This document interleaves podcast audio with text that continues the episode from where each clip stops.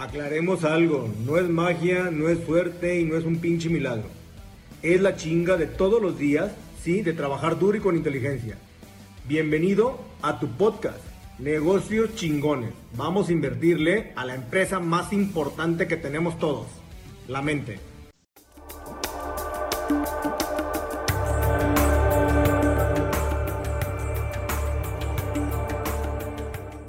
Señores, ¿cómo estamos? El día de hoy tenemos aquí a don David.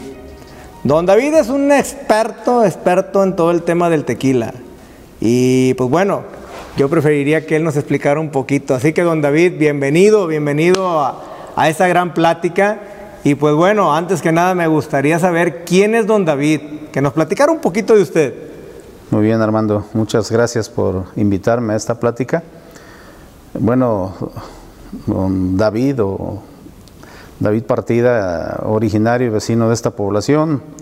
Eh, toda la vida he sido agricultor desde muy temprana edad, eh, finalizando con un título de ingeniero agrónomo que estudié en la Universidad de Guadalajara.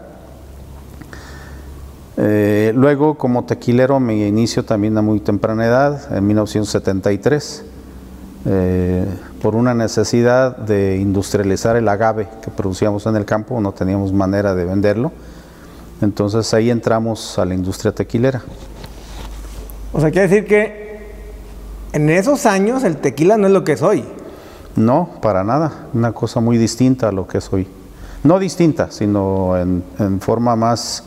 Eh, en el tema comercial, en, el tema comercial, eh, el producto es prácticamente el mismo, pero en la cuestión comercial, de imagen, de participación en el mercado, pues nada que ver con ahorita.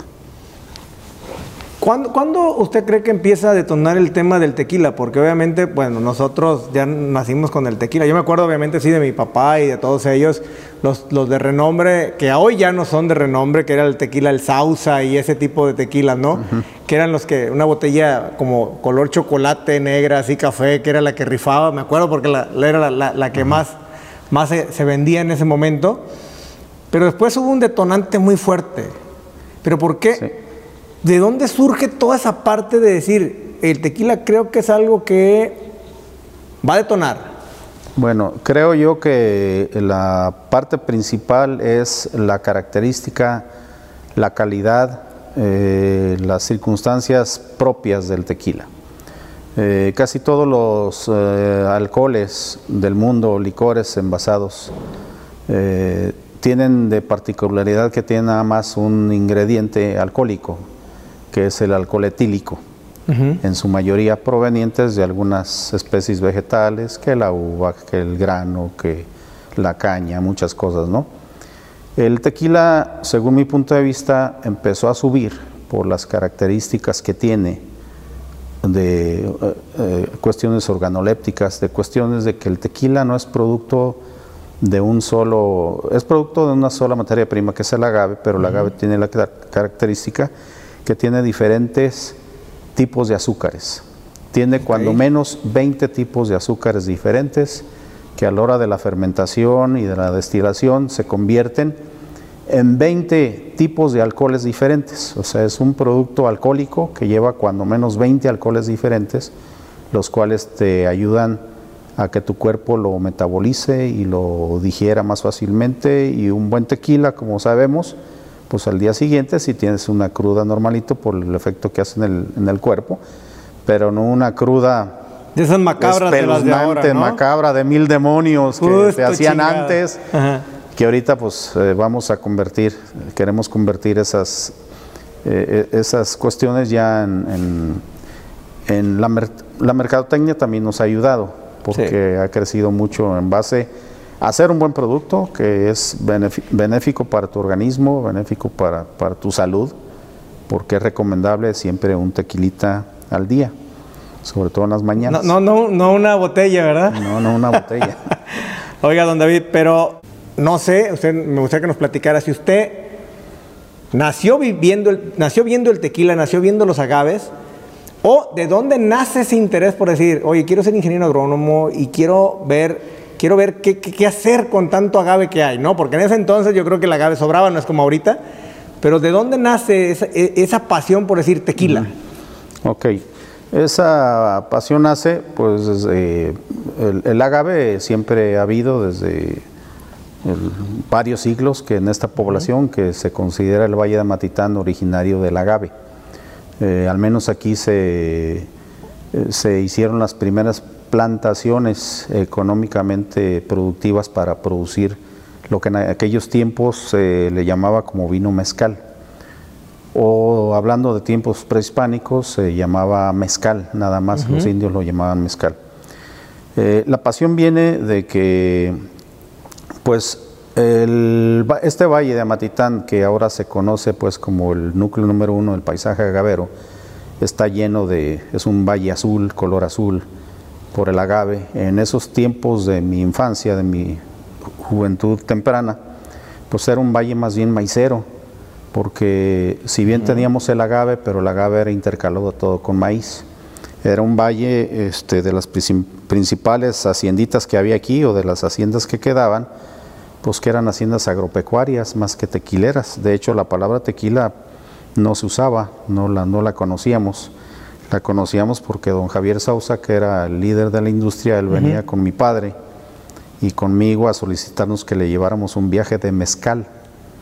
O sea, el, nombre del mezcal ese fue, e, es... El nombre del mezcal prevalece ahorita entre los agricultores y entre los trabajadores del campo que andamos diario plantando, cortando hijuelos, jimando, cazangueando, barbeando.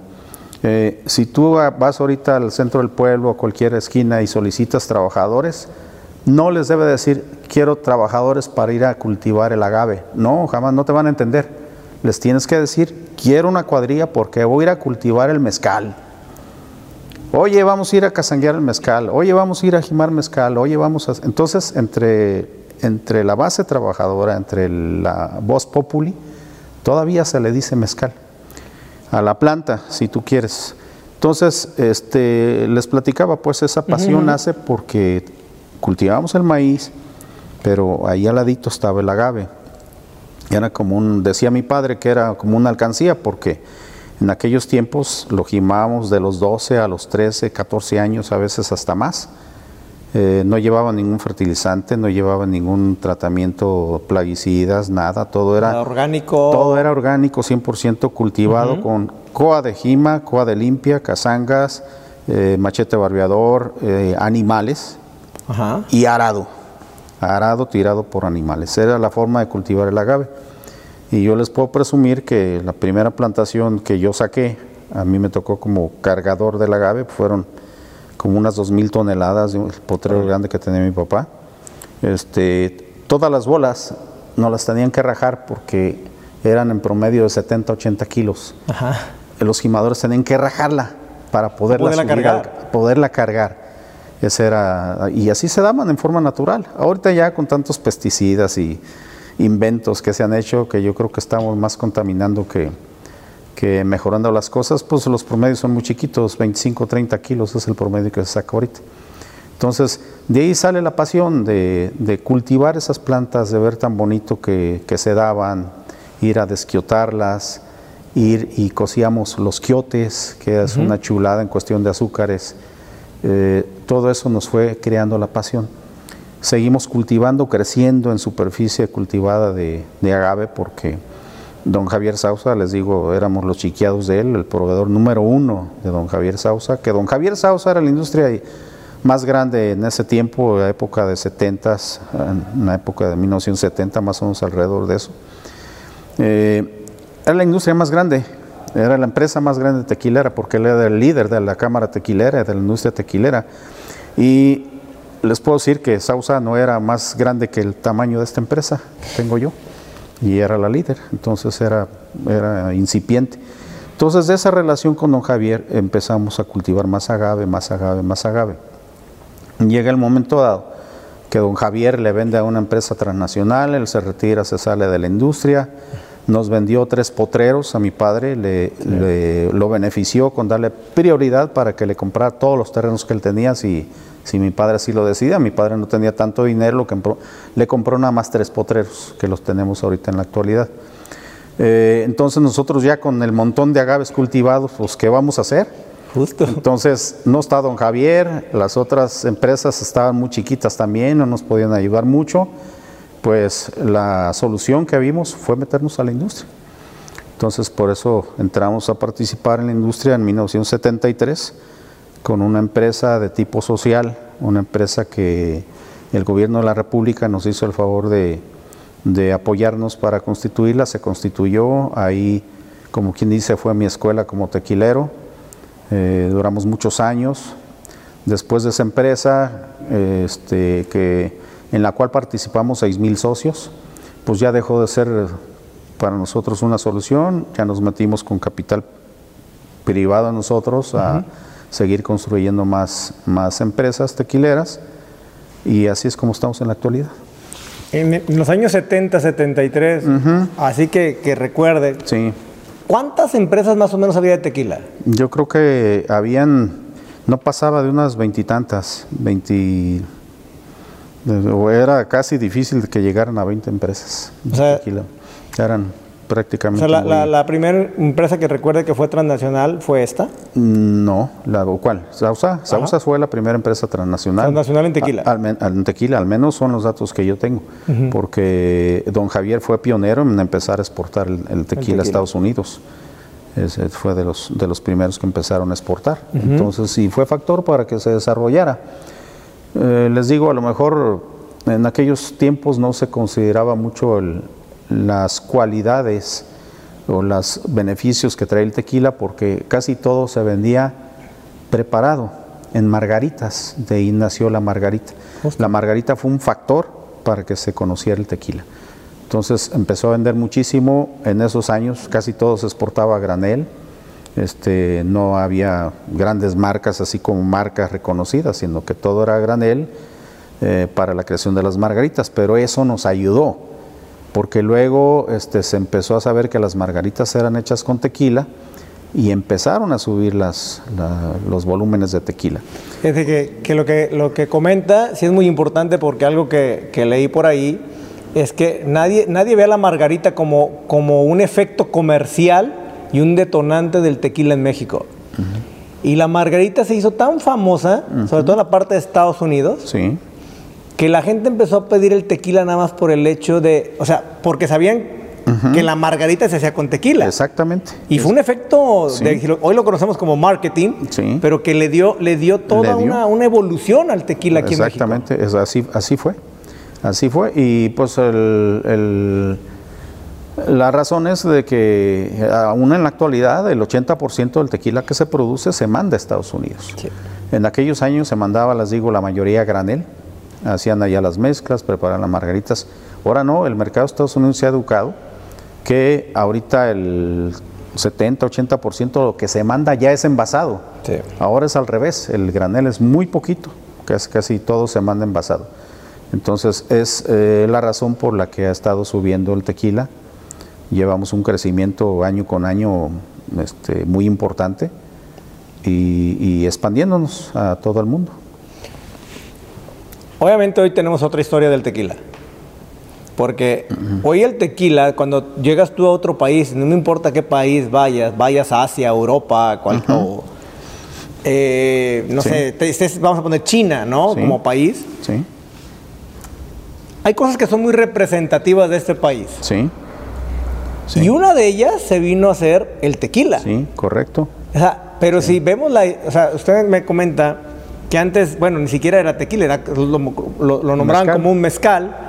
No tenemos tantos años con, eh, con- con- con- con un producto que, que sea un líder de, de un mercado y que sea una- un representante del país, como lo es el tequila. Sí, desde luego. O sea, porque vemos un nopal, vemos un burro con un, con, Sí, con sí, un, con un eh, sombrero y, ah, los mexicanos. Ese era nuestro símbolo hace muchos años. ¿Sí o Ahorita no? nuestro símbolo internacional es una botella de tequila. Justo, o sea, güey, vas a otro país que dices, una de tequila, no manches, aquí encuentro este tequila. En las, en las Olimpiadas de Sydney 2000, Ajá.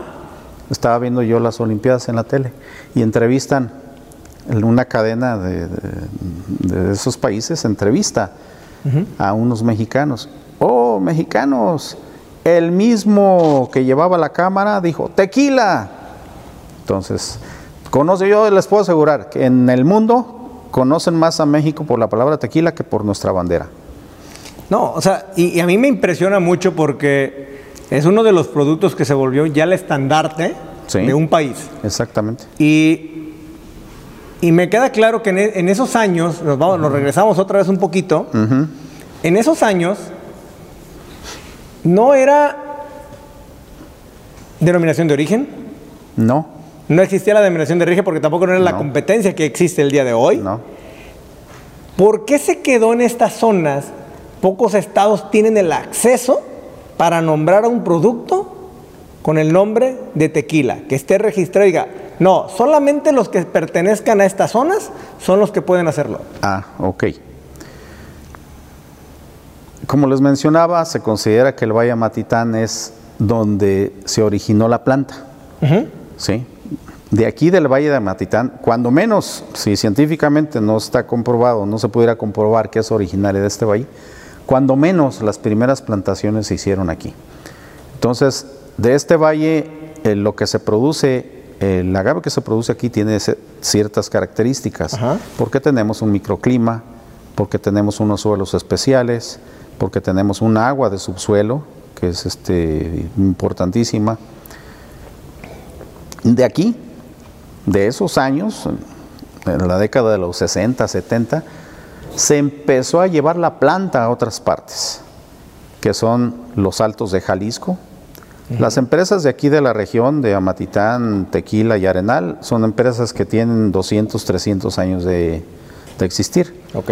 Las empresas de los altos tienen menos, porque esas empezaron a formar después que el agave se empezó a llevar para allá. O sea, la importancia del agave como un producto comercial que te dejaba, que era como una alcancía, que más o menos tenía cierto precio, un poquito mejor que los cultivos básicos. Entonces, este, motivó a que los agricultores de los altos también empezaran a hacer fábricas. Luego de ahí de los altos empezó a extender a las, a las cercanías. Por ejemplo, pues aquí está a media hora el estado de Nayarit. De los altos tienen pegados el estado de Guanajuato, parte del estado de Guanajuato, parte del estado de Michoacán. Cuando se buscó la declaratoria de la denominación de origen, se tomó en cuenta, bueno, ¿por qué tequila? Pues porque aquí nació, y, y nació entre Amatitán y Tequila. Los de aquí decimos que nació en Amatitán. Y lo de tequila aquí están los que ellos. ¿verdad? Sí, pero nosotros tenemos pruebas. Aquí tenemos fábricas antiguas que a la prueba del carbono 14 dan 2000 años de antigüedad. ¡Ah, su y eso madre! no lo tiene nadie. Aquí fue factor para que el UNESCO dijera, señores, aquí está. Este es el núcleo del paisaje agavero y de las antiguas instalaciones del tequila. Hicieron la prueba, carbono 14. Tabernitas de 2000 años de antigüedad. Bueno, entonces de aquí se empezó a expandir. Cuando se viene la solicitud para que se declarara la denominación de origen, desde luego que tomaron en cuenta, pues donde había agave en ese momento o donde había fabriquitas. Entonces entró todo el estado de Jalisco que tenían que protegerlo, entró algunos municipios de Michoacán, algunos de Guanajuato, algunos de Nayarit este, y algunos de Tamaulipas, porque una empresa de cierta importancia en esos años tenía unas plantaciones de agave en Tamaulipas. Entonces quisieron cubrir esa zona con la denominación de origen. Quizás Tamaulipas no sea lo ideal para producir agave, o te sales de esta zona y pues ya el agave cambia. Sí. El agave ya en los altos no es igual, en, hacia el lado del sur del estado ya no es igual. Lo más cerca a nosotros pues es aquí la entrada a Nayarit, quizás un poquito de Michoacán, la cercanía de Guanajuato, pero ya a lo lejos pues ya no. Ya, Tamaulipas, ya a ver, te cambia. cli- desde el clima Ya no cambia tienes- completamente. Ya no tienes el microclima, ya no tienes este, los mismos suelos, cambia el- la característica del suelo, ya no tienes la misma agua, que esos son los factores para tener un buen tequila. ¿no? O sea, entraron como quien dice de repechaje Entraron de repechaje, pero ya son titulares. por un tema por un tema comercial por, un, prácticamente. por un tema comercial prácticamente.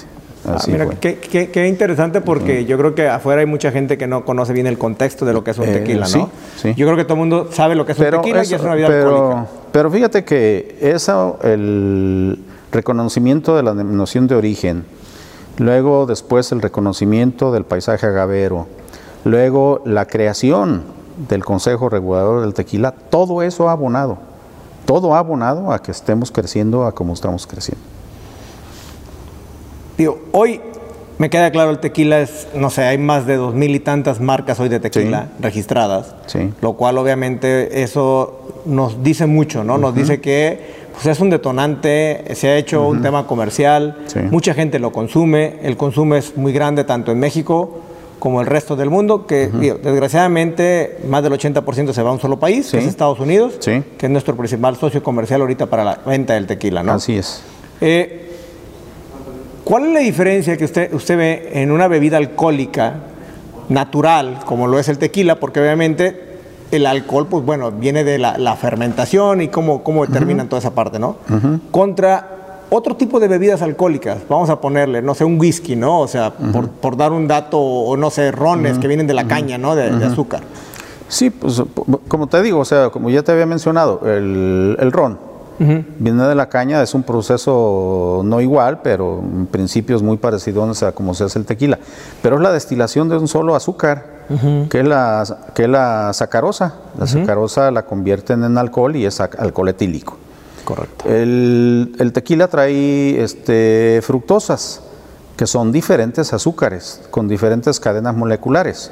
Entonces, cada uno de esos azúcares te produce diferentes alcoholes. En el tequila tenemos el etanol, desde luego que es la mayoría, pero tenemos este, metanol, eh, propanol, isobutanol, alcohol amílico, un montón de alcoholes. Todos esos alcoholes te hacen la diferencia contra las otras bebidas. O sea, las otras bebidas tienen un solo tipo de alcohol, nosotros tenemos mínimo 20 alcoholes disueltos en la misma. Y aparte de los alcoholes que tenemos, pues tenemos otro tipo de productos, eh, por ejemplo, los ésteres, eh, ciertas, eh, se me va el nombre ahorita, pero eh, que le dan sabor al tequila, por ejemplo, la grasita que tiene el agave, el aceitito que tiene para protegerse del medio ambiente, todo eso se va en, la- en el la cocimiento, en- se va en la molienda, en la fermentación, llega a la destilación y ahí va. Todas esas grasitas ayudan, o aceititos, ayudan a que tu cuerpo metabolice mejor. Entonces, esa es una gran diferencia. Que eso no lo tiene la caña de azúcar. No lo tienen los No demás. lo tienen algunos Vienen de otros so- cultivos. de un solo alco- un Vienen de un solo alcohol y sus- las características del cultivo son diferentes a las del agave. Ya tenemos la denominación de origen, ya tenemos varias características que son importantes para un tequila. Sabemos que el tequila viene de un agave y que ese agave nos da ciertas, pues ciertas ventajas en cuanto a que tiene un tipo de propiedades diferentes a lo que tienen otro tipo, otro, otro tipo de bebidas alcohólicas. Pero el tequila, para que se nombre tequila, tiene que venir de un solo tipo de agave, Sí, que es el agave azul. sí. ¿Por qué de un solo agave cuando, por ejemplo, el mezcal? Sí. Pues es el del agave que te encuentres y aviéntalo y hazle el proceso y te sale un mezcal, ¿no? Sí. Pero ¿por qué el tequila no? Porque te- el tequila tiene muchos años haciéndose así. O sea, el, el tequila, este, eh, les digo, este, este valle se empezó a cultivar con puro agave azul y, y así fue la tradición, así se ha hecho y así, así ha resultado. ¿Para qué abrimos a meter otras variedades si eso nos está dando resultado? ¿Y O hay, sea, y no- hay- hay no- una no- diferencia en sabor si yo meto, hago el proceso para hacer un tequila entre otro tipo de agave y el agave azul? Eso no lo pudiera, no te lo pudiera afirmar. Pero yo creo que en la industria estamos con que lo que está funcionando, déjalo así, ¿para qué le mueves, no? Eh, ahorita hay una cierta tendencia, está empezando a ver quien diga, bueno, a lo mejor le metemos otra variedad de agave, porque dentro de la especie y del género agave tequiliana Weber, no nomás está la variedad azul, hay otras variedades que se han olvidado, algunas se han perdido, no las hemos encontrado. Yo ya, te- yo ya rescaté cinco variedades. Tengo, estoy empezando a cultivar cinco variedades que son agave azul, tequila, agave tequilana Weber, pero no variedad azul, es variedad. Tengo otras cinco variedades. ok. Y este, biológicamente pues son iguales, pero son, son como hermanos, pero uno es más negrito y el otro es más morenito y, Ya, ya, ya, así. Es- traen la sangre. Traen la sangre. Traen la sangre. traen la pero sangre, pero yo te digo, ya volviendo al tema comercial, bueno, pues si así esa norma nos ha funcionado y ese, ese, ese método nos ha funcionado durante muchos años y estamos creciendo, pues para qué revolvemos la norma, ¿no? O sea, no tiene caso meterle más cosas a la norma. Yo creo Sí. que como está, está muy bien. El tequila que es natural, que de- es del proceso natural, ¿tiene que ser blanco o tiene que ser color cafecito?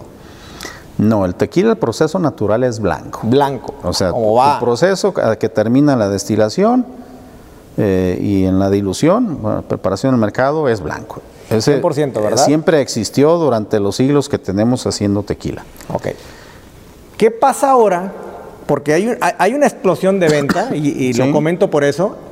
Más allá de los blancos, se están yendo sí. mucho al tema cristalino. A su Cristalino. madre. Sí. Yo digo, ¿de dónde fregado salió el nombre o por qué ahora se nombran cristalinos? Y resulta que saben hasta dulcecitos. Sí, bueno. ¿Por qué? Porque alguien ya está buscando nichos del mercado más específicos y gente que quiere un poquito más y que está dispuesta a pagar un poquito más. Entonces se inventó lo del cristalino. A alguien se le ocurrió y lo sacó al mercado, le está funcionando. Y hay la tendencia, pues lo que le funciona al vecino, pues hay que empezar a hacerla nosotros y todo el mundo se está yendo, o muchos se están yendo por el cristalino. ¿Y cuál es la diferencia entre el blanco y el cristalino? Como, como esa idea van a surgir muchas, muchas más, van a seguir surgiendo como eh, variedades pues del mismo entorno del tequila, decir, bueno, yo tengo tequila, pero mira, tiene esta diferentes paladares, ¿no? eh, diferentes paladares, esta característica y hay quien, hay quien lo, lo está comprando. La diferencia, pues en realidad es de que el cristalino sí tuvo un proceso de añejamiento en barricas, eh, barricas para reposarse, para añejarse o para extrañejarse, pero luego lo vuelven a destilar o lo vuelven a filtrar y le quitan los colores que adquirió en la barrica. Son gustos. Si el Órale, consumidor te está pagando todo ese proceso, bueno, pues O sea que pudiera considerarse como un reposado. pudiera considerarse como un blanco. Pudiera considerarse o, o Porque el técnicamente... reposado pasa barrica. Eh, sí, pero si tú le quitas Los sabores y los colores que adquirió en la barrica, bueno, pues... pues, Ya lo regresaste al O sea, blanco. ya lo regresaste al blanco, al blanco ¿verdad? Y O le sea, dejaste nomás, yo creo que un toque. Por eh, eso sabe, yo creo que un, poquito. toquecito, sí, porque no le puedes quitar todo. O sea, ya no es exactamente el blanco que metiste a las barricas. O sea, ya, ya trae algo más. ¿verdad? No tiene un proceso químico, solamente tiene procesos más de destilado. más de barrica. destilado y de filtrado. Va. Sí. Sí, porque obviamente. Sí, ya proceso químico ya no lo tiene. O sea, la, la norma te dice cuál es el proceso ¿Qué le tienes que hacer? el que tienes que hacer. Que tienes que hacer es este, cocer, moler, este, hidrolizar, y fermentar y, y destilar. Eso es lo que dice la norma. Entonces, tú ya, ya haces eso otro, bueno, pues es algo anexo, que la norma no te lo prohíbe. Entonces, Sí. mientras no te lo prohíba, tú puedes manejar tu producto a como pues hay alguien que le está poniendo ya un otro tipo de barricas y le sale rosita y le sale de otros colores. Bueno, Justo, ahorita estaba viendo un tequila rosa. si la norma no te lo impide, pues Dale. lo puedes hacer. Ok, y justamente ahí, ahí viene mi siguiente pregunta. Porque obviamente si el tequila nace blanco, luego entramos a un tema de, ok, quiero hacer un proceso muy parecido al que hacen en el, no sé, en los whiskies. Eso fue. En los rones, ¿no? Eso fue. Y lo voy a meter a una barrica y resulta que ahora salió, Eso fue. tenemos un reposado y tenemos unos añejos, Eso fue. ¿no? Eso fue, si te fijas eh, en las películas mm, antiguas mexicanas, pues las botellas que salían de tequila eran blanco, todas, fíjate. No traían marca porque ni siquiera en las películas pues la- usaban. la rellenaban, Ni ¿eh? siquiera en, la- no, ni siquiera en las películas se buscaban en esos años hacer publicidades. Tú no ves publicidades de, ni de ropas, ni de productos, ni de nada. Eran películas donde la gente traía su, tema ahí, su, su motivo Justo, y sí, que el, el enamorado y que el bandido y que cosas de esas, pero no se usaba, no se había metido las marcas en, en las películas. Entonces ve las botellas, si tenían alguna etiqueta, si te veías, al contrario, hasta la volteaban para que no se viera la etiqueta. Entonces, pero era blanco, todas las botellas eran de blanco. A alguien después se le ocurrió, oye, pero ya están haciendo, lo meten a barricas, pues tráete unas barricas a ver qué sale. Entonces, así empezó a nacer el reposado. Yo creo que por ahí en esos años empezó, entre el 70, la década de entre 70 80 por ahí empezó el auge del reposado y luego de ahí se vino el añejo. ¿Cómo nació el añejo? Pues de que teníamos producto en barricas que no se podía vender y pues pasó el año y dije, no, pues vamos, llamando, vamos llamándole añejo y en la norma se incluyó ya el añejo. Porque en esa década que te digo, los 70, cuando yo empecé con esa, con esa empresa colectiva, la norma del tequila, que no era una norma oficial, venía la norma del- de, los, de, ¿cómo se llamaba? La, la norma de los alcoholes, se llamaba en ese tiempo. Lo que hablaba del tequila era una, una cuartilla, una hoja y la mitad de otra. Y a lo que recuerdo, no hablaba ni de agave, no hablaba, decía tequila es un producto alcohólico que se produce en la zona centro del estado de Jalisco. ¡Pum! Se acabó, no hay más. No decía ni debes ni hay 100%, ni hay tequila solamente, ni hay tantas características, ni lo tienes que cocer nada. Nomás eso decía. Por ahí la tengo, por ahí la tengo, voy a buscar esa, esa normita, pero te digo, era, era una cuartilla, una hoja y, y le dabas la vuelta y ot- otro pedacito, pero ya la conclusión ahí que esa era la norma. Sí. Fíjate, y, y ahora todo el avance que hay en el tequila, porque me ha hecho, se, se- se han hecho producciones muy masivas. Hay, hay fábricas ya de ahorita. mucho volumen. De un volumen impresionante de tequila. Sí. Eh, tenemos un problema de agave. Sí, eh, pues porque obviamente al producir tanto, pues obviamente viene de una Sí, plantación, o sea, sí. y, y eso, eso conlleva a que salgan cosas buenas, pero salgan unas muy malas también, porque aceleramos procesos, aceleramos la vida a veces de las plantas, Mm, sí. aceleramos ese tipo de cosas que hacen que me lleve, lleve un producto a, a un tema industrial. Cuando antes, por ejemplo, que ni siquiera las marcas los vendían, era muy natural, ¿no? Era, "Güey, pues ve, él, hizo tequila, pues que te dé tantito y, así era, ¿no? Ahí te va tantito y todo el mundo se, lo repartía Así era. y se echaban su tequilita. Ahora no, ahora es un proceso y obviamente entramos a, a un comercio completamente industrializado, donde es sobre una producción masiva, Sí. Y buscando más eficiencias. buscando eficiencias y obviamente buscando Ya- ya- ya se han- rentabilidades, buscando... Se están inventando otro tipo de productos, ya no son los molinos tradicionales, eh, ya hay difusores, ya hay este, columnas de destilación, tratando pues de eficientar eh, el rendimiento. Sí, entramos a un tema de consumismo desmedido prácticamente. Sí, El consumismo prácticamente desmedido nos sí. lleva Sí. justamente a esta parte, ¿no? A ver la, la- la historia donde, güey, pues tengo que acelerar el proceso. Usted me dice, oye, antes las piñas eran de casi 80 kilos, hoy nos las aventamos Sí. muy 25. chiquitas y se van de 25 kilos. Obviamente antes no sé cuántos años se llevaba tener una, una planta, 10 años, 12, 13 12, años. 13 años y hoy en 4 o 6 años ya Sí, les sí, están ya- ya cortando. se están sacando. Entonces, obviamente sí hay, hay, hay cambios muy drásticos en, en Sí. el proceso, Sí, pero porque hemos razón. acelerado la vida de muchas cosas. Sí. Pasa también con el ganado, pasa con todo, ¿no? Sí, sí, sí. Final de cuentas, vivimos en un mundo más industrializado. Sí, correcto. Pero también el tema del comercio. ¿Usted dónde, dónde ve el tequila en un futuro? A este paso al que vamos, porque estamos creciendo año Sí. con año, y lo comentó, Sí, el, tema, sí, el tema de la exportación del tequila, que ya no es nada más México. México se está posicionando en el mundo con el nombre del tequila. Sí, Ok, yo no puedo dejar de producirlo porque hoy es mi estandarte. sí, Y voy a llegar con el tequila a todas las partes del mundo, porque ya Sí. estamos en casi todo el mundo Sí. con el tequila. Y vamos a seguir exportando tequila, porque cada día el paladar, el paladar de, por ejemplo, de los chinos, de, de los hongkonenses y de todo, les empieza a decir, ah, pues creo que el tequila está, está- bueno, ¿no? sí. Entonces, como gusta, pues necesitamos producir más. ¿Dónde ve usted ese mercado? O sea, ¿qué, quiere que pase con el tequila aquí a futuro? Bueno, eh, ahorita pues hay, un- no, no se puede decir escasez de agave, pero hay justo el agave que se necesita, ¿no? Eh, también otra, otra cuestión que no sabemos pues eh, a dó- dónde va a llegar esa situación. Se, está, se ha estado plantando en los últimos cuatro años demasiadas plantas de agave. Ah, como viene la, la estadística de producción, pues ahorita en la actualidad se ocupan 60 millones de plantas anuales Este, de, de plantación, de plantaciones nuevas y hay años en que hemos llegado a 200 millones de plantas. Wow. Entonces, hay un crecimiento de la industria, hay un crecimiento, pero no sabemos si vaya a venirse un problema. ¿Dónde veo yo que puede estar el tequila? Pues yo creo que puede estar lo doble o lo triple que estamos ahorita en unos 10 años. Si eso sucede, pues no tendríamos problema de sobreproducción de agave porque todo se va a ir. Si tú quieres, pues no se va a ir a los 4 años, 5 años, pero el agave puede, el agave te puede durar un poquito más. Si no lo aceleras, si no lo aceleras con fertilizantes, con otro tipo de agroquímicos, si lo dejas en forma natural, pues te va a durar 7, 8 años en madurar. Entonces, eso puede amortiguar el, la, la, cuestión de, de, lo del agave, ¿no? de la sobreproducción de agave. Entonces yo creo que el tequila está creciendo exponencialmente en el mundo y podemos duplicar lo que tenemos ahorita en unos 8 o 10 años.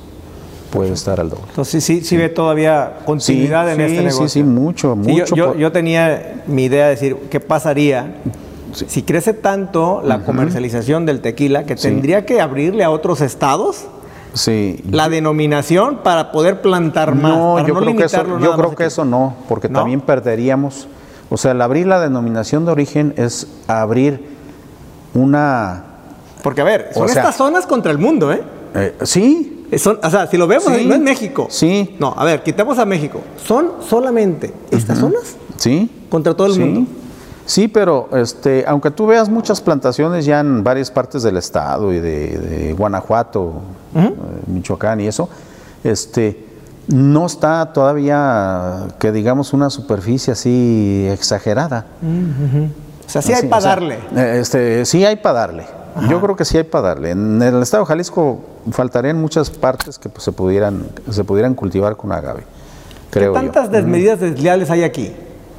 Porque esa, esa, está, buena, ¿estamos de acuerdo? A ver. Ajá, ¿qué tantas medidas desleales hay aquí? Por ejemplo, que alguien vaya y produzca agave, no sé, en el Estado de México, vamos a poner un ejemplo, y vaya y compre las piñas y se las traiga y nadie se dio cuenta. Pasa con el aguacate, ¿eh? No, no, bueno, pues es que eso son cosas que no se pueden controlar. Exacto. O sea, sí, que sí pasan. Posiblemente pasen, posiblemente no. Yo no te puedo decir si, si, sí, o si no, claro. porque no me consta. O sea, yo digo, bueno, eh, las autoridades y nosotros mismos como industriales tenemos cierta capacidad, pero pues no somos ni Dios Todopoderoso para estar controlando todo. Justo. O sea, yo te puedo hablar, por ejemplo, de, que todas las empresas tenemos fuga hormiga. Sí. ¿Por qué? Porque es así de sencillo. Tú metes un alambique a destilación y el alambique te da 500 litros de, de producto a 55 grados pero pues, ¿qué tal si te dio 550 o 510 y por ahí alguien le puso la botellita y, le ordeñó? Entonces así es con el agave también, porque tú no puedes estar cuidando este, a todos los agricultores a los que les estás comprando. ¿verdad? a lo tuyo sí, pero no puedes controlar muchas cosas. ¿verdad? Tú verificas el agave, ya hemos tenido algunas situaciones, no problemas, va y se aclara, ¿no? De que muchachos que les hemos comprado, agricultores que les hemos comprado agave, pues a lo mejor por la, por la facilidad dicen, ah, lo traje del predio del Tepecoste. Pero no lo trajo el Tepecoste, lo trajo de la Blanca. Entonces, a la hora a la hora, por eso tenemos un organismo de verificación que van y revisan y se dan cuenta, oye, espérame, ah, a ver, fulano, ¿qué? Ah, no, mira, es que se me hizo fácil poner lo que viene de la Blanca. O sea, son ese tipo de detalles que sí suceden, ¿verdad? Luego se vienen las aclaraciones. Pero te digo, hay cosas que no las puedes controlar. O sea, yo como industrial no voy a andar atrás de todos todo el día para ver si en realidad viene de allá, para ver si en realidad vienen 500 bolas o 200 bolas. Pues el que estaba contando se equivocó y, y te digo, yo saqué miles de toneladas en mi juventud cargándolas. Y a veces nos ponían a contarlas. Y ya cuando llevabas 200, ah, cabrón, ¿cuántas llevamos? ¿Cuántas llevo? Y no, hombre, ah, pues ponle 200. O sea, no lo puedes hacer. No lo puedes hacer. No lo puedes hacer. Sí, sí, sí. Y a don David, ¿a qué, cuántos grados le gusta el, tequila? El tequila. ¿Y cuál es el tequila que toma? Yo el, tequila que tomo cuando tomo es blanco. Blanco. Y siempre pues ya lo que se toma ahorita, que es entre 38 y 40. Va. O sea, ya, no como a los principios, no. A los principios no. A los principios, este algunas, eh, esa tequilera que hicimos en común y la otra vecina que estaba enfrente de nosotros, se embotellaba a 45, 46 el blanco, esa era la manera de embotellarlo. De hecho, hay una empresa que todavía tiene esa línea de su blanco, con cuarenta y tantos. Ahorita volvemos a lo comercial que dijiste, pues ya no nos conviene envasarlo a cuarenta y tantos porque pues estás, estás dando de más y el consumidor te paga lo mismo que si fuera una, botella de blanco. Entonces, todo el mundo nos fuimos a lo que te indica la norma: 35, 38, máximo a 40, lo que es para exportación va a 40. Ya. Y don David, una última pregunta. Y eso es para usted. ¿A dónde quiere llevar este negocio del tequila, don David? Yo lo quiero llevar a que progrese y que sea una, que, que progrese más de lo que ya tenemos ahorita. Eh, porque yo creo que si tenemos la oportunidad de destacar a nivel nacional y a nivel mundial como producto, pues tenemos que hacerlo, ¿no? Entonces, se ven otros mercados. otros mercados, otros horizontes, muchos que no están explotados todavía, este, seguirlos conquistando. ¿Qué tan orgulloso se siente el tequila? Muy orgulloso. Eso chingado. orgullosísimo, porque yo nací con el agave, con el mezcal. El mezcal como planta, no como bebida. Porque eso ya de separar las, la, bueno, en realidad la norma del mezcal vino a, a poner un orden, porque pues tequila ya tenía su zona de inundación, ya no podía llamarse mezcal aquí. Entonces decidieron que la zona mezcalera sería todo menos lo que ya estaba dentro del tequila, ¿no? Pero estoy muy orgulloso de haber crecido con la industria, de haber convivido con la gente, con las cuatro gentes que tienen el busto de reconocimiento como los grandes industriales de toda la historia que están al entrar al Consejo Regulador del Tequila. A esos tuve la fortuna, tengo la fortuna de haberlos estrechado con la mano, haberlos conocido y haber platicado con ellos. Pues yo no, yo era un chavito. Sí, claro. Pero al lado de mi padre, o sea, a todos ellos convivimos. Don Javier Sausa venía a buscarnos al potrero. Venía en su jeep.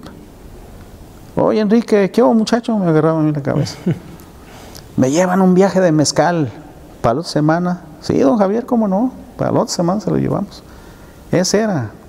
Entonces, a don Javier pues, lo conocí muchas veces, con mi papá iba muchas veces con él a don Roberto Orendain, muchísimo trato con él también, a doña Gabriela de la Peña, mucho trato con ella, de hecho ella nos vendió un botrero también, que le compró mi papá.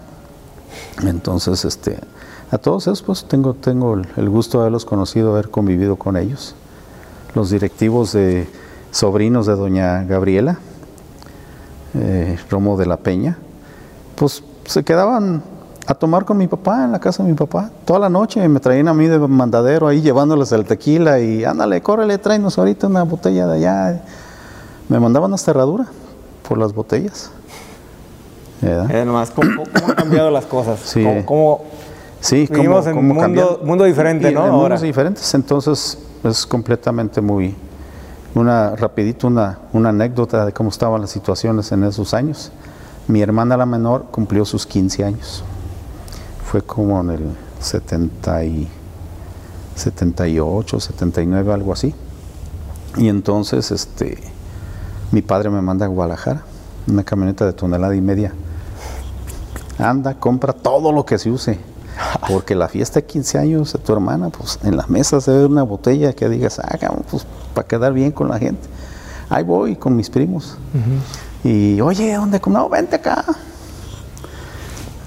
este, me llevaron con doña Meche Carrillo, tenían la primer playa en el barrio Santa Tere y ahí estaba, métete, unas botellonas de viejo vergel, don Pedro y lo que se usaba, lo que estaba de moda en Guadalajara. Y ahí vengo con el camionetón lleno hasta la madre.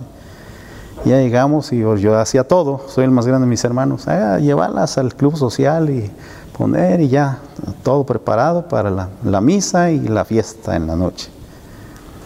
Y ya nos íbamos a misa cuando mi papá me dice, ay cabrón, David se me olvidó, anda compra una caja de herradura blanco, allá el depósito, tenían un cuartito en la carretera, para los borrachos, para que la tengan en la barra, para los borrachitos que se cuelan, esos cabrones porque sin invitación llegan, se meten para que en la barra y les den de ese.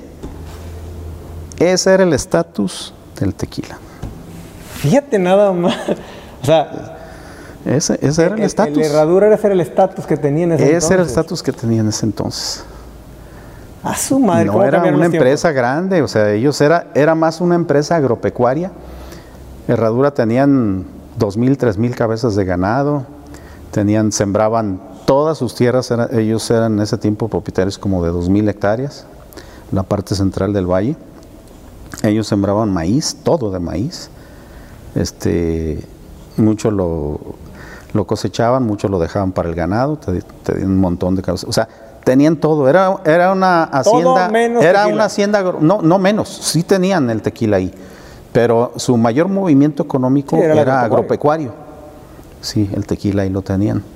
Esa persona que les, que les digo se llamaba Carlos Ugarte de la Peña, hijo de doña Gabriela y doña Cristina, eran hermanas, eran las dueñas. Y, y con él conviví mucho, porque te se quedaba a tomar con mi papá muchas veces. Y este, en una entrevista que le hice, eh, me dijo, no, David, mira, estamos bien orgullosos. Este año, fue por ahí como en 78, 79, este año vamos a llegar a 600 mil litros al año de producción. Ah, no, pues está bien, don Carlos, ¿cómo ves? No, sí. Y él traía esa alegría. Y en esos días, las- la mamá de él, con la mamá de Pablo y de Guillermo Romo de la Peña, que fueron después los dueños, se pusieron de acuerdo. Doña Gabriela le dijo a doña Cristina, oye, pues ustedes ya tuvieron mucho tiempo ahí este, administrando, ahora siguen mis hijos. Claro. Y de esa forma entró- entraron Pablo y Guillermo. Y Carlos se murió de casi de la decepción de que lo sacaron. De que lo la- sacaron. de que lo sacaran de la administración. Eh, lo hicieron a un lado. Entonces, este, pero esa era la situación del, del tequila, no era. ¿Cómo las reglas del juego no, cambian sí, a ¿cómo- través del cómo tiempo? cambian las, las reglas del, Van cambiando, quién se va Sí. subiendo, quién, Sí. quién, quién va realmente, pues, a la velocidad de lo que va, va este mundo, porque Sí. realmente va demasiado rápido. Va demasiado Cada día avanza más rápido. O sea, vamos Sí. a ver y dice, oye, me Sí, estoy trepando, no me estoy trepando, sí, ¿no? sí. Sí, ya- ¿Estoy ya- a la altura o no estoy a la altura? Y ahorita la industria está subiendo muchos cambios porque hay inversiones muy fuertes ya de parte de, de actores. Sí, justo. Yo veía ahorita, por ejemplo, que el tequila lo tienen entre tres, tres marcas muy fuertes. Está la de, la de Elon Musk, está el de La Roca y el de la chava esta, no acuerdo cómo se llama. Las Kardashian. Sí, o sea, es, es- capitales, pues, o sea, se, se habla que las empresas más grandotas, pues, su capital es extranjero. Correcto. Ya. Fíjate, o sea, tan- Entonces- fíjate el mundo, el mundo del tequila hacia dónde está yendo. Sí, se está- se está yendo para ese lado. en cómo el tema Pero- comercial, Pero hay otra ventaja, hay otra ventaja. Las empresas chiquitas, pequeñas que estamos y medianas, estamos fortaleciendo también el producto porque a raíz de nuestra lucha de llegar al mercado con productos auténticos, productos naturales, productos orgánicos, productos que tengan una identidad, no tan comerciales como se puede jugar por el otro lado, pues nos estamos abriendo mercado. O sea, es apostarle era más a un- la exclusividad entonces. antes, sí, antes era, era una, eh, había una guerra interna, por ejemplo, en la, en la Cámara Tequilera, donde unos estaban a favor del granel y otros estaban a favor del envasado. Y siempre los que ganaban eran los que estaban a granel, porque el, el mayor volumen se exportaba a granel. Por lógica, pues tenían más fuerza, ¿no? Entonces, un personaje de la industria, este, que me juntaba yo con él, no, dice David, ¿cómo le vamos a hacer? Porque el tequila debe exportarse todo envasado de origen, ¿de acuerdo? Yo soy el primero que también defiendo esa bandera, pero los tiempos vienen los tiempos. De eso hace 25 años, algo así. Y hace días me lo encontré y ahora las estadísticas están al revés. Lo que se exporta en envasado es el 80%. Le gira, la lucha que siempre tuvimos y que nunca ganamos, ahí está, solita se ganó. O sea, solita se ganó No por- tuvimos que por la pelear. misma, la misma este, calidad del producto, ¿no? La misma intervención de actores que, que nos hicieron envasarlo y que fuera ganando el envasado. O sea, ya el envasado, la gente quiere a nivel internacional, pues esta botella yo la traigo, viene desde Jalisco, viene desde Amatitlán, Sí. mira, tequila auténtico, bien selladito y todo. Sí, sí, Nada que en el camino me tru- truquearon o acá en mi país me truquearon, sino estoy tomando algo auténtico. 100% como Entonces, eso está agarrando prestigio. No nomás en el tequila, en muchos otro tipo de productos. Hay muchos ¿no? productos, digo, ahorita eh, me queda claro que hay una venta masiva a través de esos tres influencers que mueven mercados. Sí, Pero también lo interesante es que esas tres personas que hablamos ahorita, porque son muy reconocidas mundialmente, sí. pues también están dando a conocer el tequila en otras partes del mundo. sí, sí, sí. Y lo están haciendo de manera gratuita, si lo quiere ver así, lo vemos de, si lo vemos de ese lado, porque están exponenciando el nombre tequila. Sí. Y nos Sí, estamos dando a conocer a mucho más lugares. Nos, nos está, nos va a ayudar.